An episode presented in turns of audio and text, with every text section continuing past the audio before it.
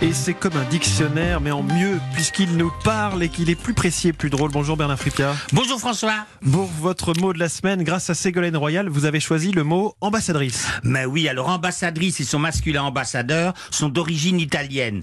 Ambassadeur arrive dans notre langue au XVIe siècle et ambassadrice deux siècles plus tard. Alors y a-t-il eu beaucoup de femmes ambassadeurs, donc ambassadrices, avant le XXe siècle? Une seule, en 1646. Alors la Ségolène de l'époque s'appelle Renée Dubec, dénommée la maréchale de Guébriand, dame d'honneur d'Anne d'Autriche, qui sera désignée ambassadrice extraordinaire pour accompagner Louise-Marie de Gonzague, partie épouser le roi de Pologne.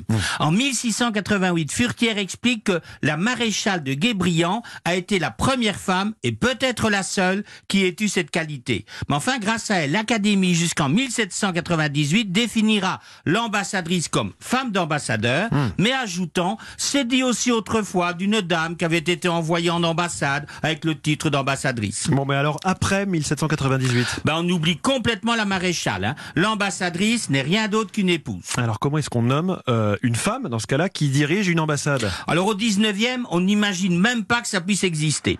L'Académie n'envisagera la question que dans sa toute dernière édition. Alors elle préconise Madame l'ambassadeur et donne comme exemple le nouvel ambassadeur est une femme énergique. L'ambassadrice reste l'épouse de l'ambassadeur. Et alors qu'est-ce- comment on désigne euh, celui qui épouse une femme ambassadeur Il n'est pas prévu dans le protocole.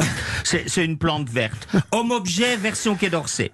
Bon, reconnaissons-le, hein, la féminisation est complexe. François, vous pouvez sans difficulté présenter à votre épouse la maîtresse d'école que vous avez eue au jardin d'enfants.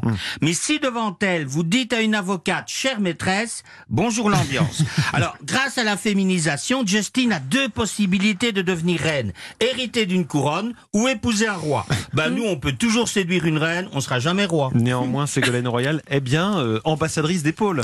Oui, et comme l'Académie a pour principe de suivre l'usage et qu'elle a promis de s'ouvrir à la féminisation des fonctions, l'emploi répété d'ambassadrice d'épaule va certainement l'inciter à accepter ambassadrice. Moralité, Bernard Ben, grâce à Ségolène, Justine aura bientôt deux possibilités pour devenir ambassadrice. Ça devrait lui plaire. hein. Euh, Vous parlez de Justine ou de Ségolène Royal Les deux.